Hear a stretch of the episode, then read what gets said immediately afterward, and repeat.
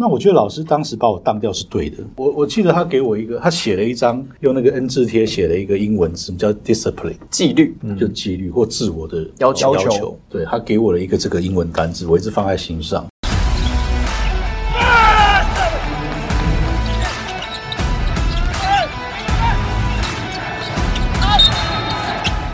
话题人物对号入座，坐哪里？在这里，球场第一排，耶！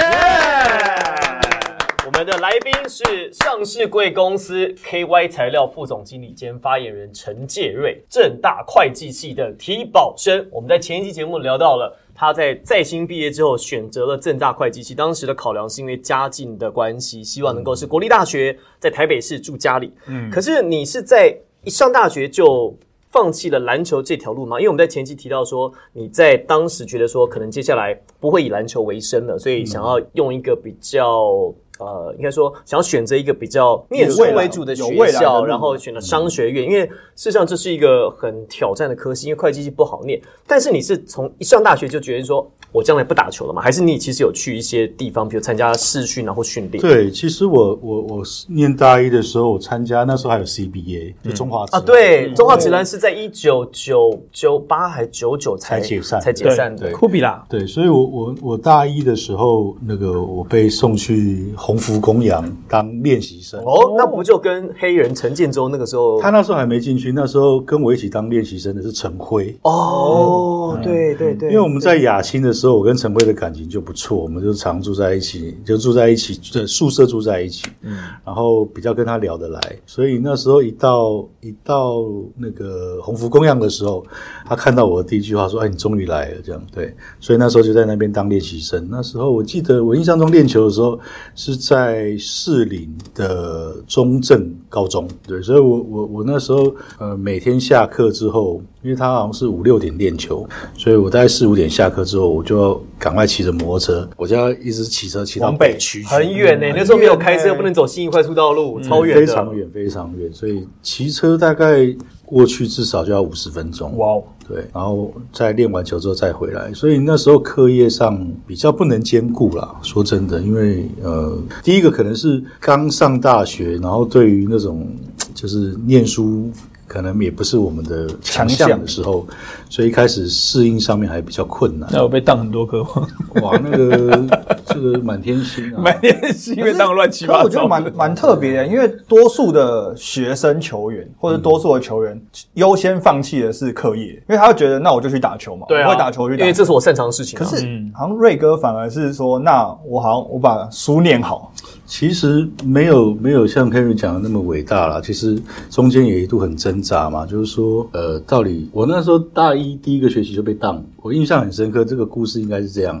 第一个学期结束就是寒假，那我第一个学期只修了十六个学分，十六个怎么会？大一怎么可能只修十六？我们都修二十几耶。那你选一堆嘛，啊，大部分都是选的，基本叫十六嘛。哦，你说你拿到十六个，不是他只选，我只修了十六个学分。他他一开始就只选选呃减配，对，我们是 followed 标配啊，对标配。就买车叫标配。我的印象跟你一样，就是怎么可能只有十六个学分？你可以不选选修啊？哦，可以哦，对对对，可以啊，OK，就是标配嘛。我们国立大学比较松啊，对，对对，我们。不好意思，因为资质资质本来就比较哦。OK OK OK。所以我印象很深刻。我那个寒假的时候，我有一天下午在家睡午觉，学校就打电话来，因为成绩统计完了，算好算完了。嗯，好，那打电话给我，他就说：“哎，那个找我，就接起来。”就后来他说：“哎，不好意思，你被二一了。”哦，大学被二一嘛，而且一开始就第一个学期就二一，就二一，第一个学期就二一了。对，而且那时候还没有双二一。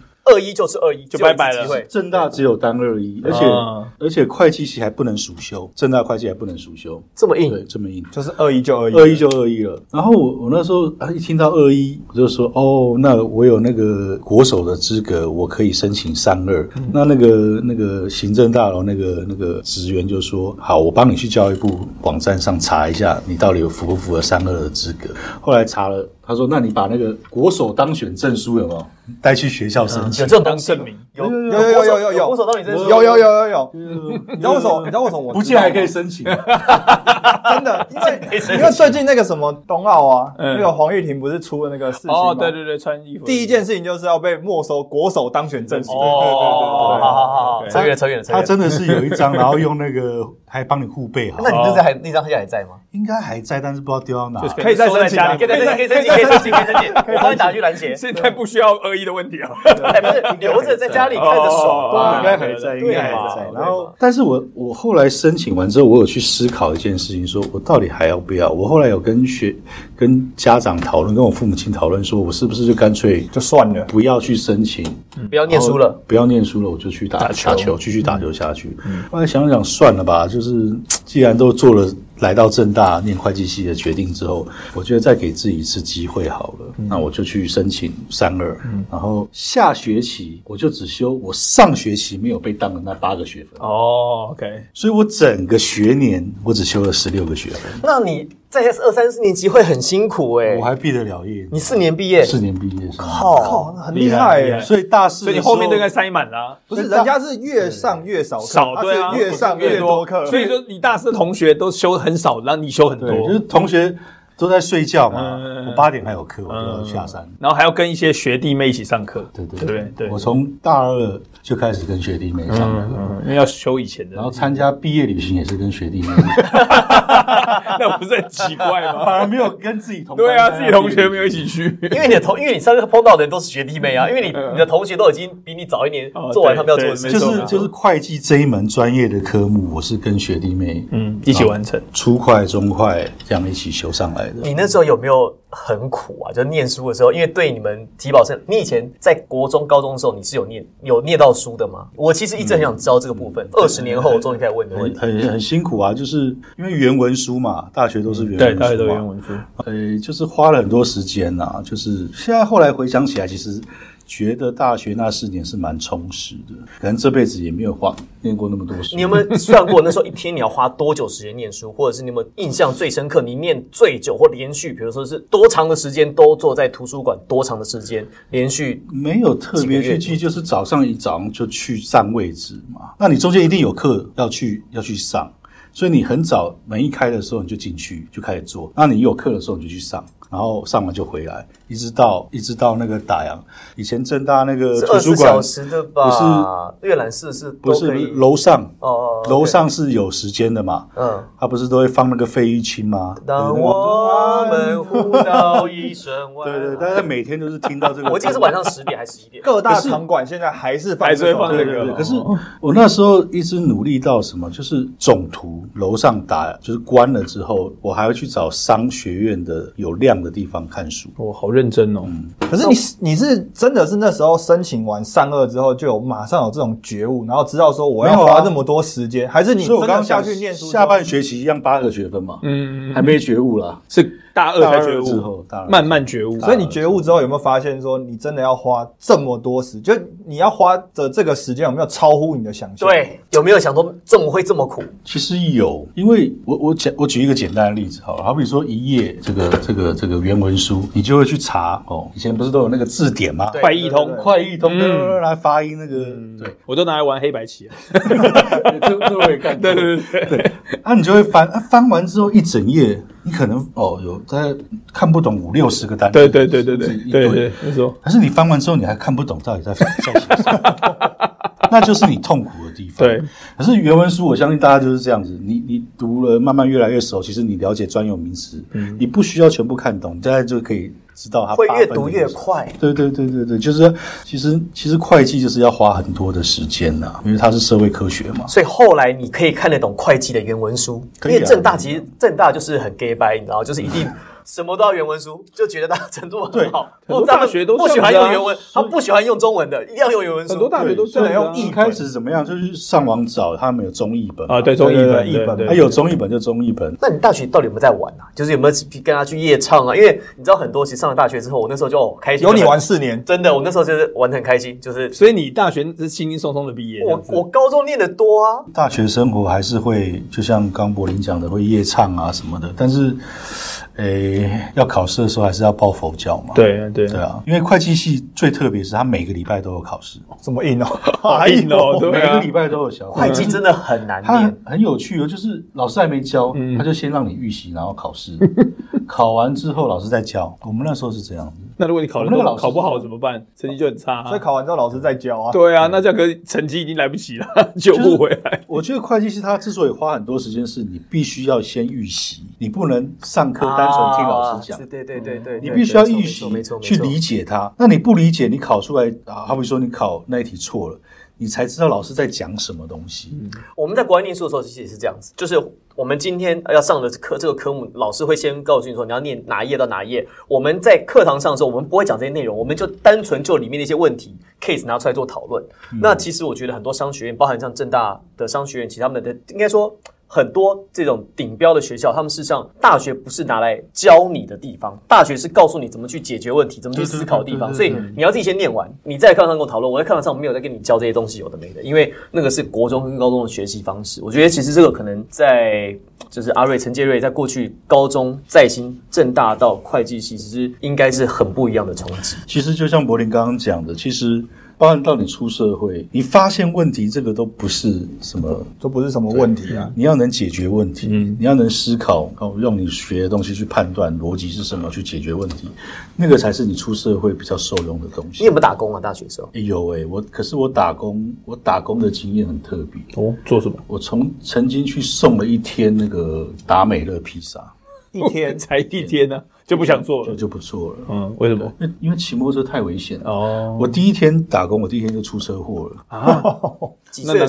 就是哦，那时候是高三毕业生大一。那你怎么能受伤？那个时候你还是还是当打国手的之年资格欸对啊，对对所以我有吓到，就是骑摩托车嘛，然后下雨天，然后红绿灯前面的车停了，嗯，然后你刹车，然后地滑，哦，直接撞上去。就锁死就砰碰到，哦，想说惨了，我要赔人家钱了。就你知道那个那个那个那个驾驶没有下来看，绿灯他就把车开走了。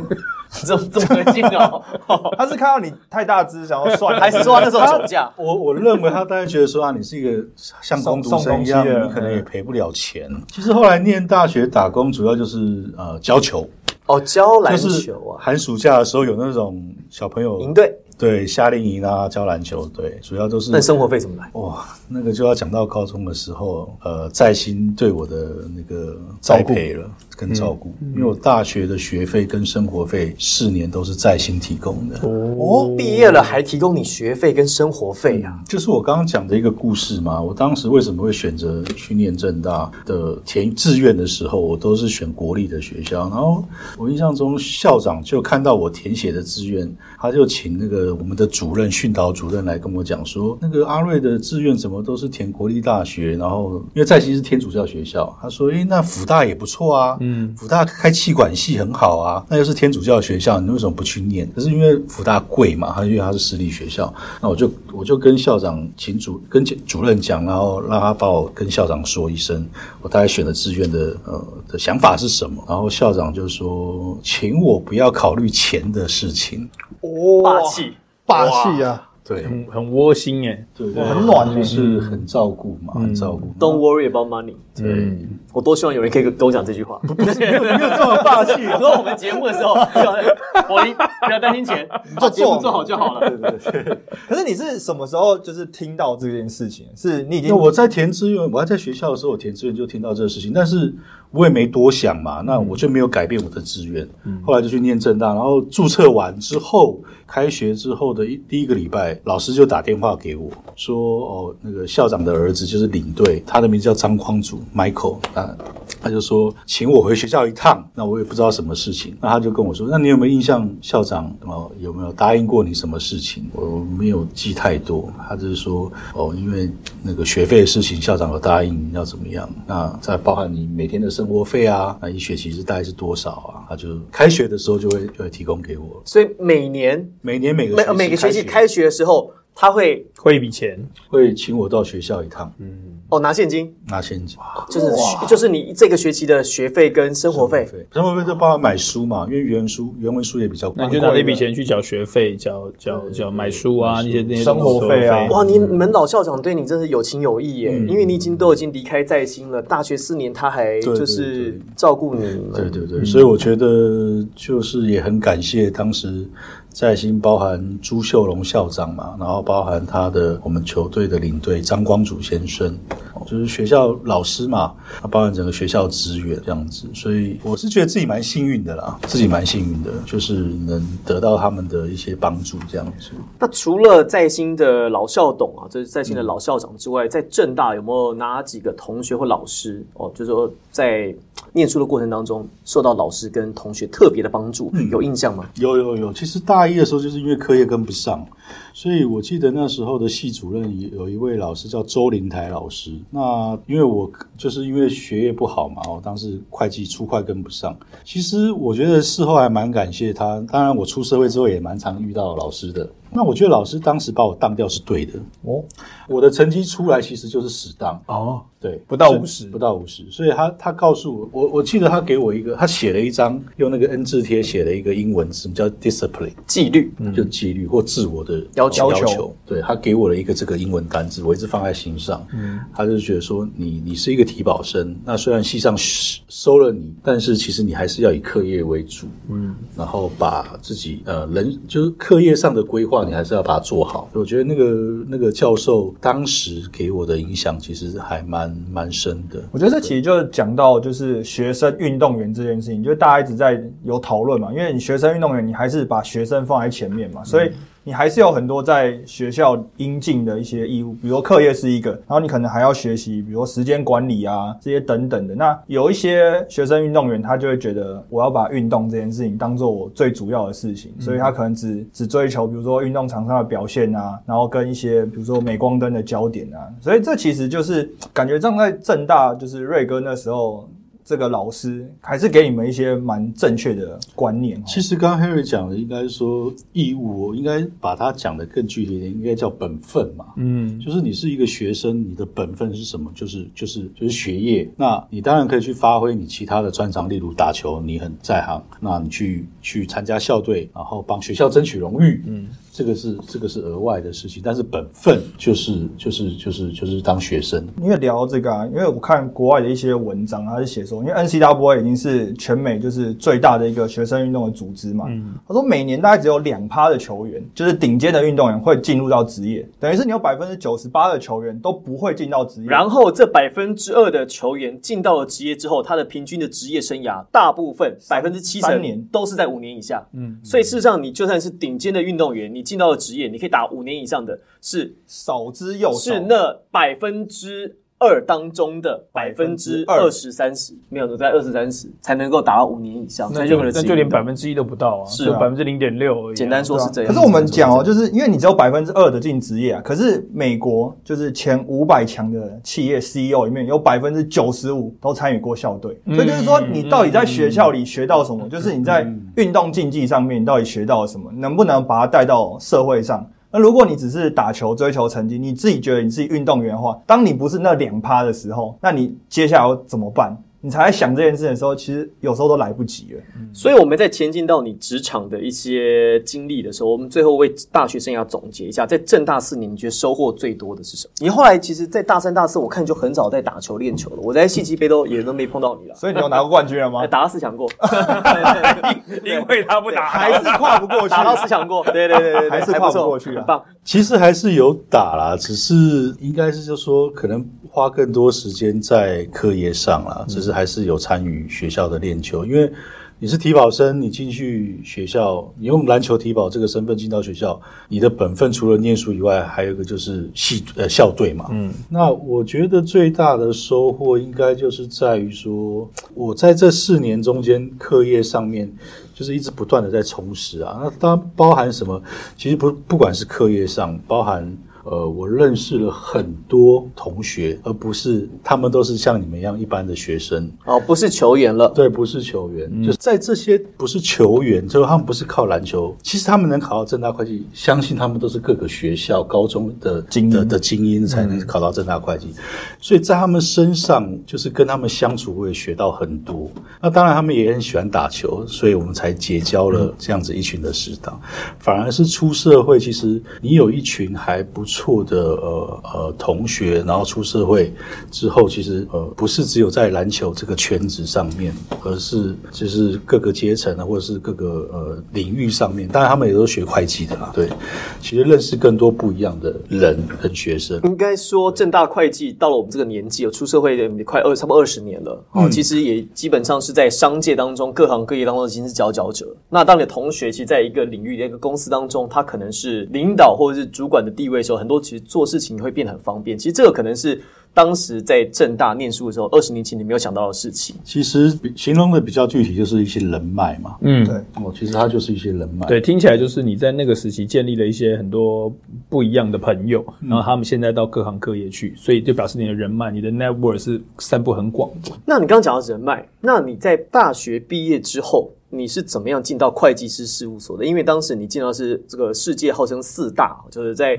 商会计师事务所当中有四大，就这四个当中是 top。你进到四大的其中之一，你是靠着人脉进去的吗？还是你怎么进到？因为那个是一个非常非常难跨进去的领域。嗯，其实呃，我觉得当然自己就幸运念到正大会计，与其说人脉，不如说你是顶着正大会计的光环，嗯，而进到会计师事务所的，嗯，就好比说台政这两个学校，或者是呃，我们说传统私立像东吴大学会计系，其实这些都是会计在这些事务所的呃高阶主管啊，或会计师合伙人，其实都是从这几个学校出来的比较多的，所以而且会计系的人才，他吸收的应届吸收应届毕业生吸收的比较多。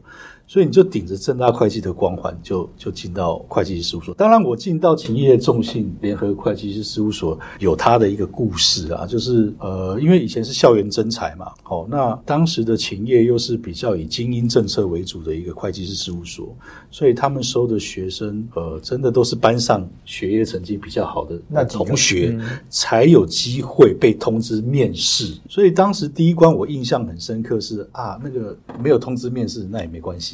没有被通知也觉得不是无所谓啦，而是不会那么难过，因为知道自己的条件在哪边，能力在哪边。那是我们去校园征才的时候，刚好有摊位上有会计师，那就跟会计师聊天。那聊一聊，其实大家都还蛮聊得来。虽然我们只是那个大学大四的，其中有个会计师又是我，他也是念过在新的学长，所以你会感觉那个关系很近。所以他就知道你，那他就知道你以前球打得很好啊，就会知道你是篮球队的啊。他们知道，但是因为我我要说，毕竟不同的专业，他不会因为你是哦曾经打过篮球 OK，OK，OK，OK 我想要把你拉进来。OK 他们当然还是觉得说你的学业成绩要反、反应啊，或者是应对进退要能能能不错，最起码来表达能力不能太差吧。嗯哦，那刚好就是有第二次面试的机会，然后就很幸运的呃能进到那个勤业中心联合会计师事务所服务，这样子就是有一个故事啊。所以我们一直在讲年轻的球员表达能力重重表达能力多重要？表达能力啊，是的，你觉得你觉得你这个阿瑞就是钱介瑞，他有什么特质？就是看就讲到现在目前为止，他当时在大学的成绩他自己说也不好，但是你觉得为什么他其实去找工作的时候可以获得两次面试的机会？Henry，你觉得？我觉得有一个很大的关键是他没有定位自己应该是怎么样的人。就是比如说，我如果是亚新国手，我就会觉得说我应该要打篮球，我应该要怎么样。但他反而会觉得说我应该要就是帮自己想一个不同的出路，所以他没有去设限自己长什么样子。所以你在跟别人聊天的时候，你自然而然就会。比较能够接受到别人给你的意见啊，或者是比较能够讲出自己的想法。如果你你把自己只当球员的话，你讲出来就是我是球员这条路。可是当你不把自己当球员的时候，你就会开始设想说，我可能可以做这件事，我可能可以做这件事。但是对别人来讲，就是一个你有想法的人，你至少知道说你是谁，然后你想要做什么事情。他规划的很早，所以他开始起步，他心态调整的很快，很早就已经在调整这件事情了。这个其实现现在很多，我觉得年轻球员可能要改开始想的事情。那郑磊呢？你觉得你看到了什么特质？讲到聊到目前为止，我说真的，我是第一次跟这个阿瑞聊到这么多，然后听他讲这么多话，我的感觉是，呃，我觉得他是一个很有自己一些想法的人，然后他在跟你沟通的时候，我也觉得他会让你感受到他的温度。他现在上市贵公司发言人，当然 啦、是啊每天那么多股民打电话进来说，哎、股票到底为什么？怎么样那个？所以我不是在讲那一块，哦我是说纯粹是人与人之间的这种连接，连接对哦这种感觉，我就觉得说你会会感受到他的温度，然后他对某件事情，他可能有他呃自己的一些独特的想法，然后他会很认真，我感觉到他是很认真在对待每一件事情。所以我觉得他或许就是因为这样子的态度，去说服了包括他附近的人，包括那些公司愿不愿意给他机会，包括他现在已经事业做到这么大了，他合作的这些客户，我觉得这应该多多多少有点帮助。像阿瑞就是一个很标准跳出舒适圈的例子。嗯，他其实跳出舒适圈，就是我我其实觉得常常是讲，就是人同时要做他擅长的事情，但是要做你哈，同时要在你做擅长的事情，就做做你不擅长的事情。嗯，你做你擅长的事情的时候，你会获得肯定，可是你要做你不擅长的事情，才会得到成功。有挑战，我对对对对，就是说，你做你擅长的事情是把你先垫到一个高度，但我我让我取得资源上来讲是比较容易。比如说，就陈杰瑞他在打球打得很好，亚新国手，他利用他做他擅长的事情，他进到了正大会计这个环境。但是到了这环境之后呢，他开始学习做他不擅长的事情。嗯，我觉得他是一直在学习学习学习。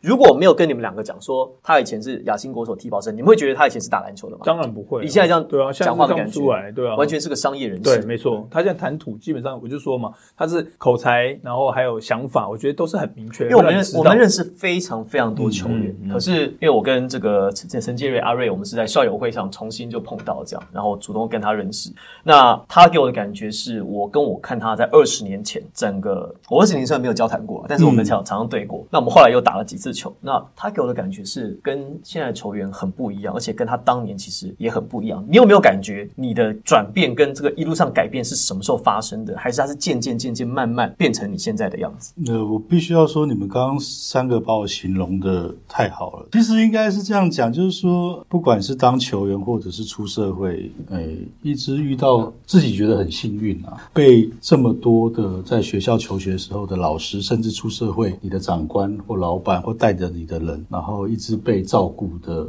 呃，我觉得蛮好的，所以也给我很多呃想法跟观念，那让我在做很多选择。上面的时候，其实我有很多。好，比如说我在在新的时候，曾经呃，我有在考虑说，我是不是要延毕一年去修教育学程当老师？那他就说不需要啊，你之后念会计，反正你是念会计系，你毕业就去会计师事务所服务就好了，而且发展性会比较好。不是说老师不好了，而是说相对的发展，你有别的选择。对，那为什么要多留一年去修那个教育学程？他他会觉得说没必要。我我，所以我变成是说，有当然有一些事情不是我当时规划的这样，而是有时候到了走到那个路。那个路口的时候，你就觉得说你应该要这样子。那当然，相对的，我刚刚说我自己是一个很幸运的人，可是你会一直被很多人期待，你会受到很很高很高的期待。哦，就好比说学校学校觉得你可以哦，应该呃球技更好，或者是你继续往上打，对，或者是你是一个队长，你应该能更带领更多的学弟们或同学、球队的其他球员往往往，就是更有本分的去把自己该做的事情做好。所以你一直在。被很多人的期待下去成长，所以相对的有时候觉得自己压力很大很大。那我我想每一个阶段，不管是学生也好，或者是或者是在工作上面出社会，任何都有压力，你永远都在压力下面去成长。可是当你克服压力之后，你所得到的东西才是你自己的东西，嗯，而不是别人可以拿走的东西。所以你应该享受那个压力，你应该去享受那个压力，在那个当下，然后去克服它，那你可以获得很。多东西，好，鼓掌！我可以再来一次，吓我一跳！哇，椅坐到椅子坏掉，对，椅子都承受不住了。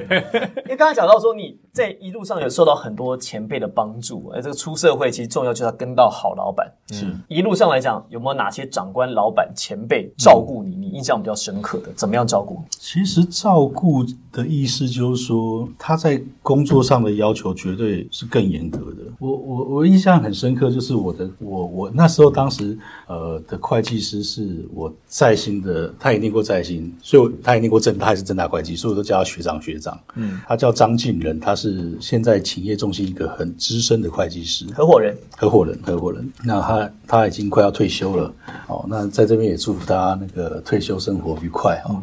那另外一个老板叫李东峰，其实李东峰会计师他现在是企业中心的呃审计部的营运长哦。那那这两位。呃，会计师合伙人其实是我跟他们的案子最多，所以他们对我的指导或者是照顾也是最多的。嗯，那一个我叫学长，一个我叫大哥哦，因为很亲近。那就是因为我们够亲近，所以他在公司上的要求其实是比任何人都还要来的严格的。嗯，哦，所以我一进去事务所的时候，他们就告诉我一个观念，呃，什么叫企业伦理？他说企业伦理只有四个字，叫公私分明。也就是说，公事上我该严格的要求你的，我不会放水，不会因为我跟你私人私底下有私任何的私交，而而跟别人有不一样的标准，嗯，甚至是更严格、更严格的。所以我们常常讲说，如果我真的做错事情了，在工作上做错事情了，而没有被长官责难的时候，那你才要担心，他应该是放弃你了。嗯，就跟球员一样啊，你在场上做错事的时候，教练连讲都不想讲了，就把你换下来，你就完了。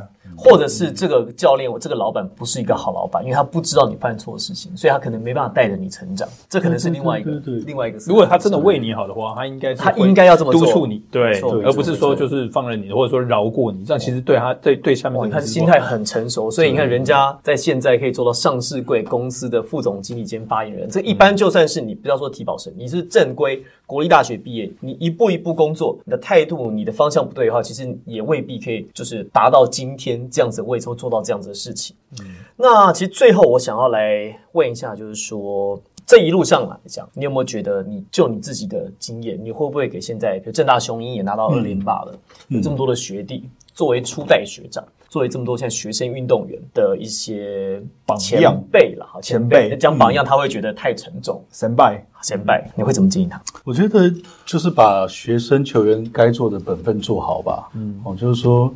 课业是绝对要要要去兼顾的，然后那很多事情其实应该是看远不看不看近，就是说你不要因为当下的挫折感而放弃了什么事情，或为了某个人而放弃了什么事情。因为如果你只是为了某个人放弃一些事情的话，其实你要想想说那个人到底值不值得你放弃。很长远的事情，所以说不要因为跟教练处不好啊，就想要整队。你讲哦，这个意思吧？不是啊，不是啊，不是啊。